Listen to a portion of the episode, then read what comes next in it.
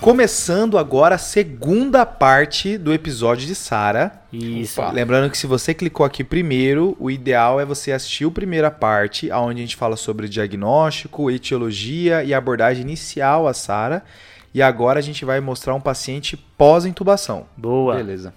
Fechou? Fechou. É, Resgatando aquela nossa paciente que estava com pneumonia, evoluiu com SARA na enfermaria, foi entubada e enviada para UTI, né? Exato. E aí nessa intubação a gente já setou os primeiros passos, né, João? Isso, lembrando, né, pessoal? O primeiro passo é calcular o peso predito, em seguida, ajustar o volume corrente para 6 ml por quilo e objetivar uma pressão de platô, que a gente explica esse conceito lá no episódio passado, de menos do que 30 centímetros de água. Boa. E se fazendo isso com 6 ml por quilo ficar acima de 30, você pode aí baixar para 5 ml por quilo e até 4 eventualmente para ver quanto é que fica. Beleza, João. Então, ventilação protetora, né? Aqui é o geralzão da SARA. Isso aqui tem que ser, ter sido feito depois que você entubou o seu paciente. E a mesma coisa, quase que a gente falar em bundle de sepsi, só que na SARA, né? Eu acho legal você falar isso, Cauê, porque quando começou a ter os relatos de Covid vindo da China, a recomendação única que a gente recebia é tratar como trata a SARA. Exato. E isso já está incluindo um pacote de coisas, né? Uhum. Exato, pessoal. E a gente tem evidências, tá? De que essa terapia, né, essa estratégia, ela é entregue de maneira aquém do que deveria para os pacientes, tá? Frequentemente os pacientes são ventilados com volumes maiores, são ventilados com pressões altas, fugindo do que é benéfico para eles. Mais uma vez, o pessoal muitas vezes se emociona demais com desaturações, com hipoxemias moderadas que vão acontecer na SARA, mas como a gente já mencionou, mas eu acho que vale a pena enfatizar, esse não é o principal mecanismo de óbito dos pacientes com SARA. A hipoxemia refratária é responsável por parte dos óbitos, mas o mais comum é disfunção de múltiplos órgãos. Beleza. Boa. E como que evoluiu o nosso caso, Pedrão? Aí é o seguinte, ela foi entubada, foi feito os ajustes dos parâmetros iniciais e a gente coletou uma gaso 30 minutos depois. Beleza. Essa gaso veio com pH de 7.33, Tá. com PCO2 de 54 e agora um PO2 que para FiO2 que a gente estava ofertando deu uma relação de 168. Ok. Beleza. Pelo que você falou lá no primeiro episódio, né, Pedro? Uma SARA moderada, né? Exato. Paciente aí que tem uma relação PO2-FO2 entre 200 e 100, né? Boa. Beleza. É, aqui, já aproveitar para mencionar duas coisas. E uma primeira, acho que deve ter saltado aos ouvidos de alguns ouvintes, foi essa hipercapnia, né? O paciente tem uma PCO2 de 54. 54 com pH ali no 7.32, né? Pessoal, esse volume corrente que a gente está fazendo, né, de 6 ml por quilo, ele é menor do que muitas pessoas respiram fora do ventilador. Qual a consequência disso? Os pacientes vão evoluir com algum grau de retenção de gás carbônico, ok? O Cauê chegou a cantar essa bola no episódio anterior, que o CO2 está relacionado a volume minuto, e volume minuto é volume corrente, que aqui está diminuído, e eu vou ter que compensar na frequência respiratória, né? Isso, uma relação inversa aí, né? Do volume minuto e do PCO2. Boa. E aqui é um tópico bem legal da medicina, tá? É quando coisas alteradas eu encaro como normal e, e também coisas normais que eu não vou me, que eu tenho que encarar como alterado. Aí, João, você remeteu ao episódio de hipercalcemia, o episódio número 19, aonde o PTH tá normal, mas não era para estar normal. Então, é, existe mesmo esse conceito na medicina, bem legal. Exato. E aqui na SARA, pessoal, a gente vai chamar isso de hipercapnia permissiva. O que, que é isso? É um grau de excesso de CO2 que eu vou tolerar porque eu encaro isso como atrelado à ventilação protetora. Até porque os pacientes com, com SARA, apesar de evoluírem com hipoxemia, eles também têm dificuldade de troca de CO2 porque tem espaço morto no pulmão deles, né, que não está sendo ventilado. Mas eu não preciso correr atrás de normalizar esse CO2. Porque se eu for fazer isso, eu vou fugir da ventilação protetora, piorando o desfecho. Nesse momento, a gente fecha o arco do que o João tinha falado lá atrás, que antes as pessoas queriam uma gasometria bonita, independente de como estava o paciente. Aqui a gente está focando no paciente, então principalmente na, no volume corrente e a pressão de platô, e deixando a gaso um pouco mais feia, com um PCO2 mais alto e um pH mais baixo. Boa, Pedrão. É isso mesmo. Quais são os limites dessa hipercapnia? Boa. Até onde é per- eu, eu permito, né? Não sabemos, Tá bem. Ótimo. Aí você me quebrou. certo? Mas assim, é algo em torno ali de um pH de 7.2, ok? Certo. Alguns locais colocam 7,25, 7,15, mas algo em torno de 7,2 você vai tolerar, certo? Então aqui eu regulo pelo pH, né? Isso. E o PCO2, João? Deixa estourar? Opa, calma, assim, é uma hipercapnia permissiva, mas nem, nem pelo não mútil, né? Tá, certo? Assim, você, a gente tolera ali algo em torno de 80 de PCO2. Mais do que isso, assim, já fica um pouco mais arriscado, ok? Uhum. Lembrar que o ideal é que esse PCO2 não varie muito rápido, tá? A gente tem efeitos neurológicos desse CO2 que podem ser complicados, mas a gente tolera um PCO2 bem alto, até uns 80 e dá para tolerar. Beleza. Beleza. O que, que eu vou fazer então se esse pH começar a cair demais, né? Ou o CO2 subir excessivamente? Aqui, para não sair da ventilação protetora, mas tentar manter aí em um nível é, seguro, né? Do ponto de vista gasométrico, a gente vai, como o Cauê até já mencionou lá no, na primeira parte do episódio, a gente vai começar a aumentar a frequência respiratória. Porque a gente sabe, se a gente aumentar o volume corrente, esse CO2 ele vai cair, o pH vai subir. Mas a gente vai abandonar a estratégia protetora, que é o que realmente leva a melhores desfechos, né? Então a gente vai optar aqui no caso por aumentar a frequência respiratória na tentativa de lavar esse CO2, tá? Certo. Para poder sempre conservar a estratégia protetora. Lembrando que dá para chegar até uns 8 ml por quilo, né? Isso, contanto que a sua pressão de platô fique ali menor do que 30, você pode chegar nos 8 ml por quilo sim. Boa. Beleza. Tentei fazer isso, não deu certo, o meu pH caiu para um nível muito baixo, eu, eu preciso proteger o paciente de alguma maneira. Aí eu posso lançar a mão aqui sim da reposição de bicarbonato, só lembrar que isso é assim, eu já fiz várias coisas, já estou tolerando o pH, esse bicarbonato ele não é assim usado de maneira tão permissiva, né? Até porque existe um risco desse bicarbonato ser transformado em CO2, aumentando a PCO2, né? O cara meteu o Henderson Hasselbalch. É isso aí. É, e, e só lembrando que isso aqui foi uma coisa considerada no protocolo do estudo ARMA, né? Uhum. Então eles faziam realmente bicarbonato quando você estava atingindo uma frequência respiratória muito alta, né? Isso. Justamente para você controlar. Lembrando que além desse problema do bicarbonato se transformar em, em gás carbônico, também tem o problema do bicarbonato ser efêmero, né? Então a gente tem que estar procurando outras medidas para resolver essa acidose do nosso paciente. Top. Massa, isso mesmo. Então, sublinhando aqui o que a gente falou, primeiro, aumentar a frequência respiratória, e aí sim, se a gasometria ficar muito ruim, aí a gente vai optar pela, pelo bicarbonato. Beleza. Boa, João. Então eu entendi que essa parte da gaso do PCO2, por enquanto está tranquilo, né? Nosso paciente está com pH bom. Acho que a gente pode deixar quieto isso, né? De boa. Em relação a essa relação de PF, é, não tem que a gente otimizar, aumentar uma, a fazer alguma coisa com a PIP para ajudar isso?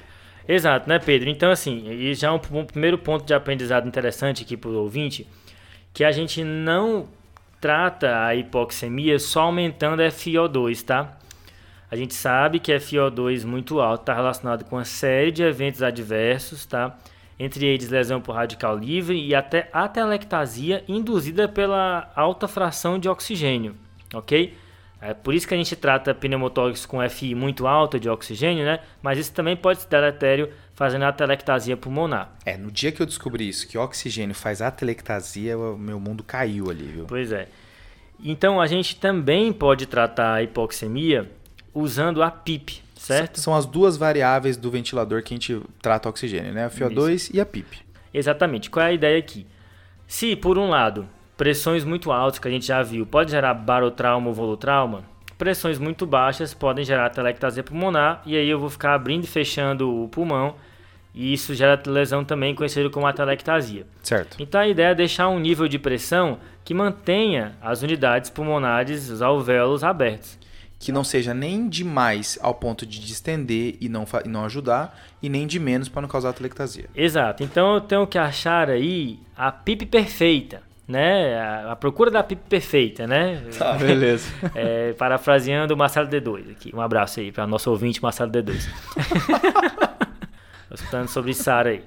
É, na ideia, então, de é, com essa PIP a gente começar a chamar, começar a resgatar unidades pulmonares que estavam fechadas e que agora vão ser abertas com a PIP. Esse processo a gente chama de recrutamento, né? A Certo. gente vai Famoso recrutamento. Exato, a gente vai pegar, dar uma pressão e abrir partes do pulmão que estavam fechadas. Basicamente é isso. E daí, por isso que lá no ArdsNet, se você for ver, existe a famosa PIP Table, né? Que nada mais é do que uma escadinha de PIP, pessoal. É, à medida em que a, a, o paciente precisa de uma FI de O2 mais alta, a gente vai aumentando a PIP, fazendo uma inferência de que esse paciente tem mais pulmão comprometido e que ele precisa de mais pressão para poder abrir os alvéolos dele, tá? Certo. Então, por isso que se você for ver na tabela do ARDSNET, que é aquele estudo que a gente mencionou na parte 1, à medida em que a FiO2 vai aumentando, a gente vai aumentando a PIP e à medida que a FiO2 abaixa, a PIP também baixa. Beleza. Boa. E é bom que é, e aqui é mais prático, né, João? Você aumenta a FiO2, aumenta a PIP, é uma, é uma coisa mais ligeira, né? Exatamente. Só que essa estratégia de aumentar a PIP para todo mundo que precisa de FI de O2 alta. Com a mesma tabela, do mesmo isso, jeito. É muito genérica. Tá. E a gente sabe que SARA é uma doença heterogênea. E os pacientes são diferentes. De modo que alguns sim vão responder, melhorar a oxigenação com aumento de PIP, mas outros não. Certo, outros podem sim. até piorar. Então será que não existe um outro guia para eu ir atrás da PIP ideal para aquele paciente? Certo. E a gente vai chamar agora um outro conceito, que é o conceito da driving pressure, tá? Beleza. Que, que a gente conhece muito pelo nome em inglês, mas também conhecido como pressão de distensão pulmonar em português. O que, que foi isso?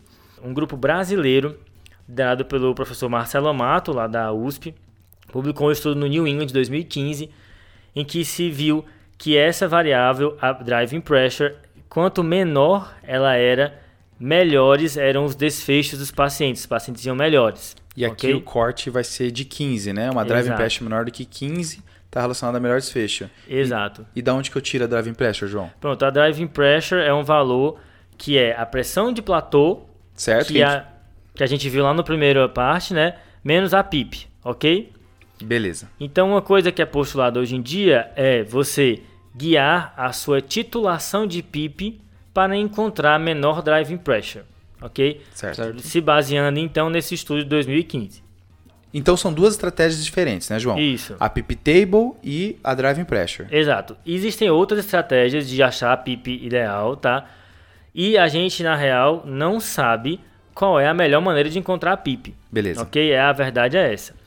Mas o que se tem feito muito hoje em dia, de fato, é titular uma PIP baseada na melhor driving pressure possível. Boa. Mas existe também a PIP Table da, do ArdsNet e é o debate ainda da PIP ideal ainda está aceso. Então é, é, tipo assim, João, se eu aumentei a PIP e a driving pressure diminuiu, é porque eu estou no caminho certo em aumentar. Exatamente. Beleza, João. Então a gente fez essa brincadeira aí da PIP, né? Isso. Mas a gente também tem as manobras de recrutamento, né? Como que funciona? Pois é, Cauê. Aí quando você fala essa palavra manobra de recrutamento, eu lembro da primeira vez que eu vi alguém fazendo isso. Vocês, já, vocês lembram? Eu nunca vi, cara. Eu já vi. Ainda PIP até 45? é. Essa não dá, um, dá um medinho ali, né? Meu amigo, o cara fica, meu Deus.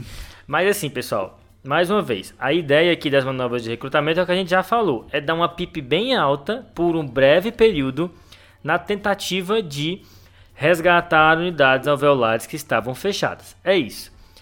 Questão é que a evidência até o momento não é conclusiva quanto à aplicação de manobras de recrutamento, ok? Em parte porque cada estudo usa um protocolo diferente. Então, qual é a recomendação que a gente tem hoje quanto à manobra de recrutamento? São intervenções de exceção utilizadas no contexto de hipoxemia refratária por profissionais que já têm prática com o método em geral, seguindo algum protocolo de estudo, mas mais uma vez marcando que é algo de exceção, não é feito de maneira rotineira.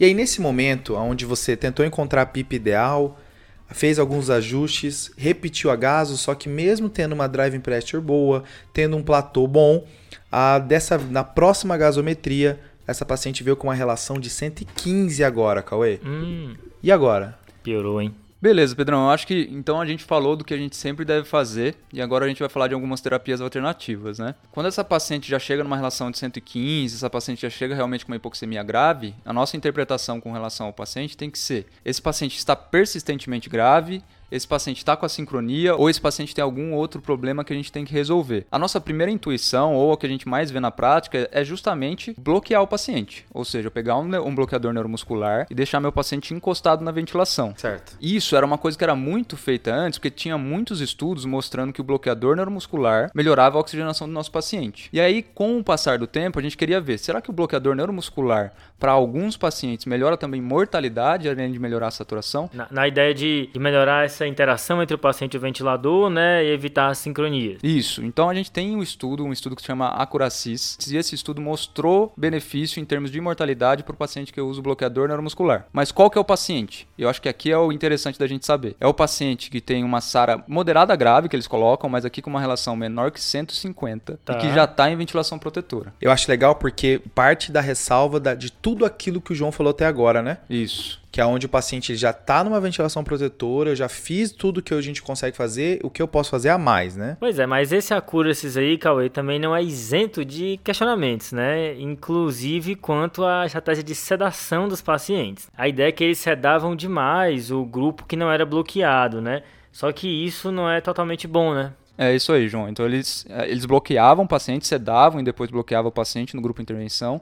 E eles sedavam, raso menos 5, aqueles pacientes que estavam no grupo controle, certo? E realmente isso pode ter seus efeitos maléficos. Passou por um momento, durante alguns anos, que se usava muito bloqueador precocemente na SARA, porque a gente realmente achava que tinha um benefício de mortalidade usar nesses pacientes que eram mais graves. Tá. Mas aí, mais recentemente, em 2019, veio um estudo chamado ROSE, uhum, em que ele comparou duas coisas completamente diferentes ele colocou o paciente em bloqueador neuromuscular, então uma sedação pesada junto com bloqueador neuromuscular e uma sedação leve.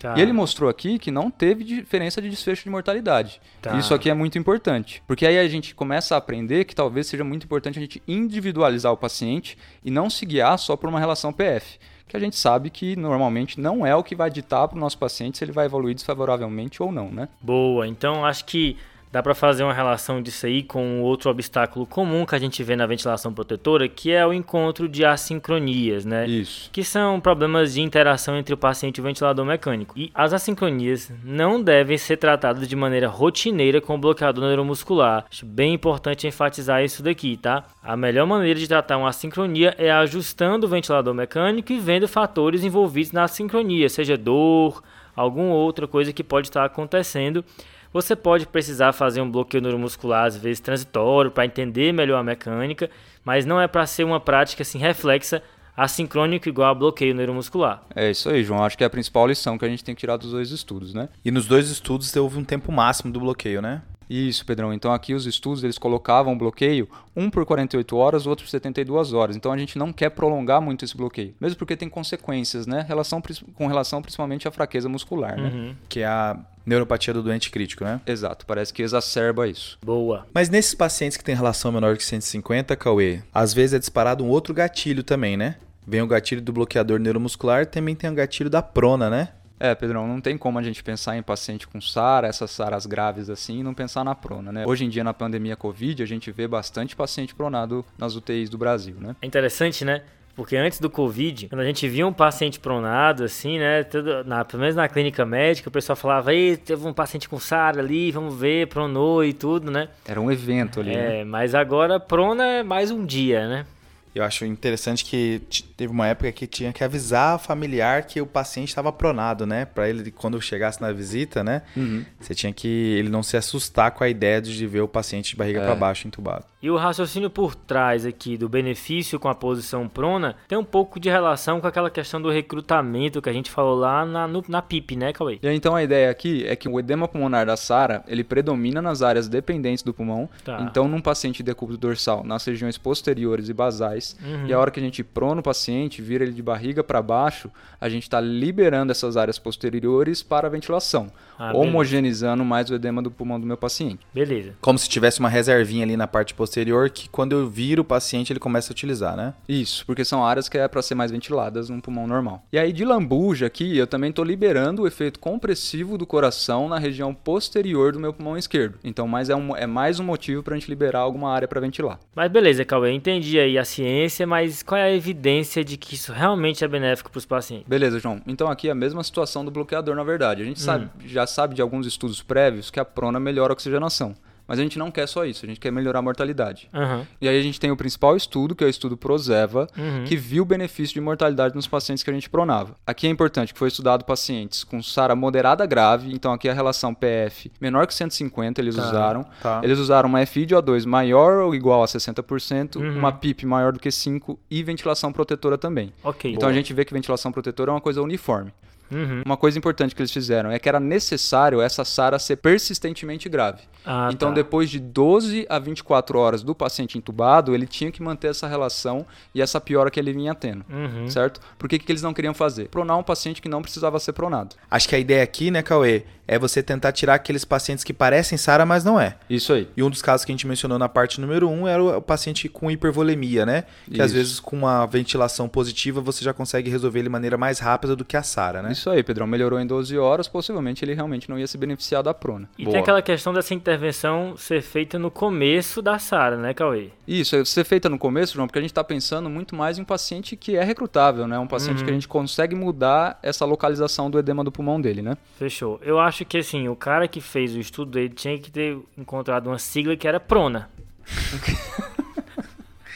Porque Prozeva, né? Cara, Parece- Pareceu que faltou tão pouco, né? Pois é, Quase. exato. Festa de prona. Mas nem tudo são flores, né, Cauê? É, Pedrão, porque senão aí a gente pronava todo paciente com SARA moderada grave, né? Mas o problema aqui é que a gente tem que pronar o paciente certo, porque essa medida vem com efeitos adversos. Certo. E aí, de efeitos adversos, a gente tem eve- eventos importantes, que é estubação acidental, Tá. é perda de um acesso, é o paciente com instabilidade hemodinâmica. E além disso, a gente tem que ter uma equipe bem treinada para fazer a prona do paciente adequadamente, né? Eu acho que isso é uma das principais ressalvas em relação à prona, né? Não é uma medida que você consegue implementar numa UTI de noite para o dia. Exato. Exige treinamento, exige que as pessoas estejam acostumadas a fazer isso. Isso. Tem- no mesmo podcast americano que eu já citei, eles falam que quanto menos prona você faz, mais você acha contraindicação de fazer a prona. É. Porque a equipe não está preparada e você fica com medo desses efeitos adversos que o Cauê mencionou. Principalmente a estubação acidental no paciente que está com uma SARA moderada grave, né? Isso. Tende a ser trágico aqui. É, tem que ser um procedimento muito bem planejado e tem que ser de acordo com a equipe que está naquela UTI, né? E aí existe uma ressalva também que a maioria das pessoas relaciona a prona ao bloqueador neuromuscular, né? O paciente Sim. já está bloqueado para poder aí sim tentar pronar. Apesar de que nem todo mundo no estudo Prozeva esteve, estava bloqueado, né, Cauê? Isso, Pedrão, 90% dos pacientes estavam bloqueados. Esses outros 10% que não estavam, é, acho que é preciso reforçar que eles devem estar muito bem monitorizados, porque a chance desses efeitos adversos que o Cauê mencionou acontecerem aumentam quando o paciente não está bloqueado, né? É, é um paciente que tem que ficar de olho, né? Beleza, Cauê. Mas uma vez que o paciente foi pronado, ele vai ser despronado quando, né? Supinado, não sei se a gente pode usar esse termo, mas quando é que a gente vai voltar à posição original? Melhor assim. Beleza, João. Então aqui é até importante a gente falar, a prona tem três contextos que é mais benéfico. Um é esse que você falou. A gente tem que pronar por pelo menos 12 horas, que é quando o paciente vai apresentar uma resposta satisfatória àquela prona. Tá. Então não basta eu pronar um paciente por duas, três horas e achar que ele vai ter uma resposta satisfatória. Beleza. Então pelo menos 12 horas. Então eu prono num plantão e vou tirar da prona no outro. Possivelmente no outro plantão. Aqui também eu tenho que ter o paciente em ventilação protetora. Senão não adianta nada eu pronar meu paciente. Ok. E eu só tenho o benefício da prona quando eu estou falando de pacientes, então, com uma relação PF menor que 150. Ok. Tá? E aí, Cauê, acho que depois de falar de bloqueador, depois de falar de prona, a gente não tem como sair desse episódio sem falar de uma estratégia que, que tentaram até fazer uma lei para que tenha em todos os hospitais, né? Que é a ECMO. Até porque é, fácil, né? Exato. É tranquilo. E- é, Super tranquilo de manejar uma ECMO, né? Por que não? mas como é que ela funciona aqui no SARA, Cauê? Então, ECMO é a oxigenação por membrana extracorpórea. A gente está ligando o nosso paciente a uma máquina que tira o sangue dele, oxigena, lava o gás carbônico e joga para o paciente de novo. Show. Basicamente isso. Beleza. O que a gente tem que levar em conta aqui é que a ECMO é para pacientes graves, pacientes refratários. É esses pacientes que a gente vai considerar. O grave Se- do grave, né? É isso. Se todo paciente com SARA já é grave, aqui é o grave do grave. Exato, é o extremo, né? Então, aqui a gente tem uma recomendação, que é a recomendação da ESLO, que é a Organização de Suporte de Vida Extracorpórea, que basicamente dita aí como que vai ser feita a ECMO, né? Respeite, viu? E a indicação aqui é por um score chamado score de Murray, que é um score de gravidade de SARA que leva em conta algumas coisas. Se esse score for maior ou igual a 3 e seu paciente tiver um pH menor que 7.2, sustentadamente, apesar das suas medidas não invasivas, esse paciente é um paciente que deve ser considerado para ECMO. Boa. Tá, E, fechou. e aqui vale lembrar que deve ser considerado, porque tem pacientes que têm contraindicações a ECMO, principalmente pacientes com múltiplas disfunções orgânicas ou pacientes com prognóstico muito reservado, ou seja, com altas taxas de mortalidade. Boa. É, aqui tem que lembrar que não é uma terapia inócua, né? Não é só, não, bota aqui, liga aqui enquanto melhora, né? É, está atrelada a uma série de potenciais complicações, né? Tem que ficar anticoagulado e tal. Então, não é algo assim simples de ser feito. É isso aí. Então é isso, né? Acho que a gente conseguiu contemplar bastante coisa nesse episódio de Sara. Acho que retomando alguns pontos, né? Aonde a gente primeiro a gente falou do diagnóstico, que é baseado no critérios de Berlim, mas que existe também os critérios de Kigali também. Beleza. Uhum. De etiologia, falei as principais, que é a pneumonia, SARA e aspiração, mas tem várias coisas que podem fazer SARA também. Incluindo o próprio Covid. E indo para abordagem ao paciente, catéter nasal de alto fluxo parece ter algum caminho promissor, mas por enquanto a evidência não é tão robusta e não é recomendado principalmente em pacientes com SARA moderada a grave.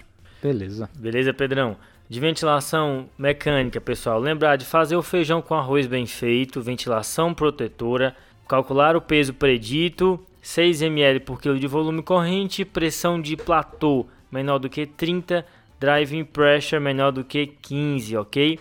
Tolera um grau de hipercapnia aí, um pH em torno de 7.2, um PCO2 até 80, tá tranquilo. A PIP perfeita não sabemos, existe a PIP table, mas você pode se guiar também pela driving pressure. Recrutamento é algo de exceção, que só em caso de hipoxemia refratária. Top. Beleza, João. E aí é sempre importante, vamos enfatizar quando a gente está pensando em escalonar a terapia, a Uhum. ventilação protetora tem que estar muito bem feita. Isso, E aí sim, a gente pode pensar no paciente mais grave, Hum. em bloqueadora neuromuscular, ok. em prona e em última análise em ECMO. Ok. Lembrar que não são todos os pacientes que vão se beneficiar dessas terapias e cada uma tem suas consequências. Show! Sem esquecer de tratar a causa de base da SARA. A gente sabe que SARA é um assunto bem robusto, teve coisa que ficou de fora, mas a ideia aqui é principalmente trabalhar os conceitos principais aqui. Fechou? Beleza. Agora no fim do episódio está na hora dos desafios e do salve, né? Opa, manda bala aí, vamos lá. O desafio da semana passada foi um caso de um paciente que tinha uma massa na cervical, acompanhado de eosinofilia e uma glomerulonefrite. Uhum. Aqui a resposta desse caso é a doença de Kimura, Olha só. uma doença rara, que é considerada uma doença crônica inflamatória, que pode fazer esse achado de massa na cervical acompanhado de, nó, de linfonodomegalia no local, associado a eosinofilia, aumento de IgE, que pode ter acometimento renal com glomerulonefrite, síndrome nefrótica e tudo mais. Beleza. Show de bola, Pedrão. E quem acertou o desafio foi o Murilo, com dois L's, Muri SSM, que eu não consegui descobrir de onde ele é, e o Matheus de Oliveira Andrade, que pediu pra mandar um abraço pro pessoal- pra turma da UNB, a turma 96. Boa. Abraço. Abraço aí, Abração, pessoal da pessoal. UNB. E o desafio da semana, pessoal, é o seguinte: a gente acabou mencionando que as assincronias muitas vezes são tratadas com bloqueador neuromuscular, né? Só que isso não é a melhor maneira de tratar. O ideal é ajustar o ventilador. E o pessoal aperta muito a mão com sedativo para ver se o paciente fica mais tranquilo no ventilador. Mas será que existe alguma assincronia que está associada com aumento do uso de sedativos? Eita. Opa, boa. Ou seja, ceda mais e acontecem mais assincronias. E os salves, pessoal? Pra quem vai ser o salve, Cauê? Vamos lá, então o primeiro salve vai para Tainá Ruas Costa. Ela pediu um podcast sobre arbovirose pra gente e pediu um salve também. Então, Tainá, um salve aí pra você e eu acho que o de arbovirose deve estar por vir aí, viu? Valeu. Boa, valeu, hein? Queria aproveitar para mandar meu salve aqui para todos os ouvintes que compartilharam aí essa parada do Spotify, dessa mistura de do que eles ouvem, né? A gente teve muita coisa essa semana, inclusive TDC sendo ouvido junto com Math, Math Rock. Conhece? É o Opa. rock matemático, não conhecia esse estilo musical. Esse eu não conheço também não. Pois é. Mas o meu salve vai para o Caio Botelho, que é lá da medicina da UFC de Fortaleza, lá conterrâneo, certo? Parabenizou a gente pelo podcast, disse que gostou muito do curso. Então um abraço aí, Caio, valeu demais pela audiência. Valeu, Caio. E o meu salve vai pra Giovana de Brito. Ela é R1 de Clínica Médica no Hospital de Clínicas da UFPR. Olha aí. E ela, no- na semana passada, ela acertou a conexão do filme Vestida para Casar com o episódio de eosinofilia. Esse foi difícil também, Pedrão. E aí, quando, quando ela acertou, ela ficou super feliz, pediu pra eu divulgar ela, então está divulgada, Giovana. Boa. Um grande abraço. Tchau, Abraço, tchau. Giovana. Valeu. E é isso, pessoal. A gente encerra o episódio de hoje, esse episódio duplo. E se tiver alguma Qualquer comentário, algo para acrescentar, experiência de vida, acha a gente tanto no Instagram quanto no Twitter, compartilha com a gente lá. Lembrar de seguir a gente nessas redes sociais e incluindo o YouTube agora nessa brincadeira. Boa. Opa, YouTube, um vídeo por dia lá e tem muita coisa boa por vir aí, né, Pedrão? Eita, e o. Cauê deu spoilerzinho aqui, né? Opa, fica ligado. Valeu, pessoal. Valeu, Valeu, falou, pessoal, falou, falou. valeu. Valeu. Esse podcast tem como objetivo educação médica. Não utilize como recomendação. Para isso, procure o seu médico.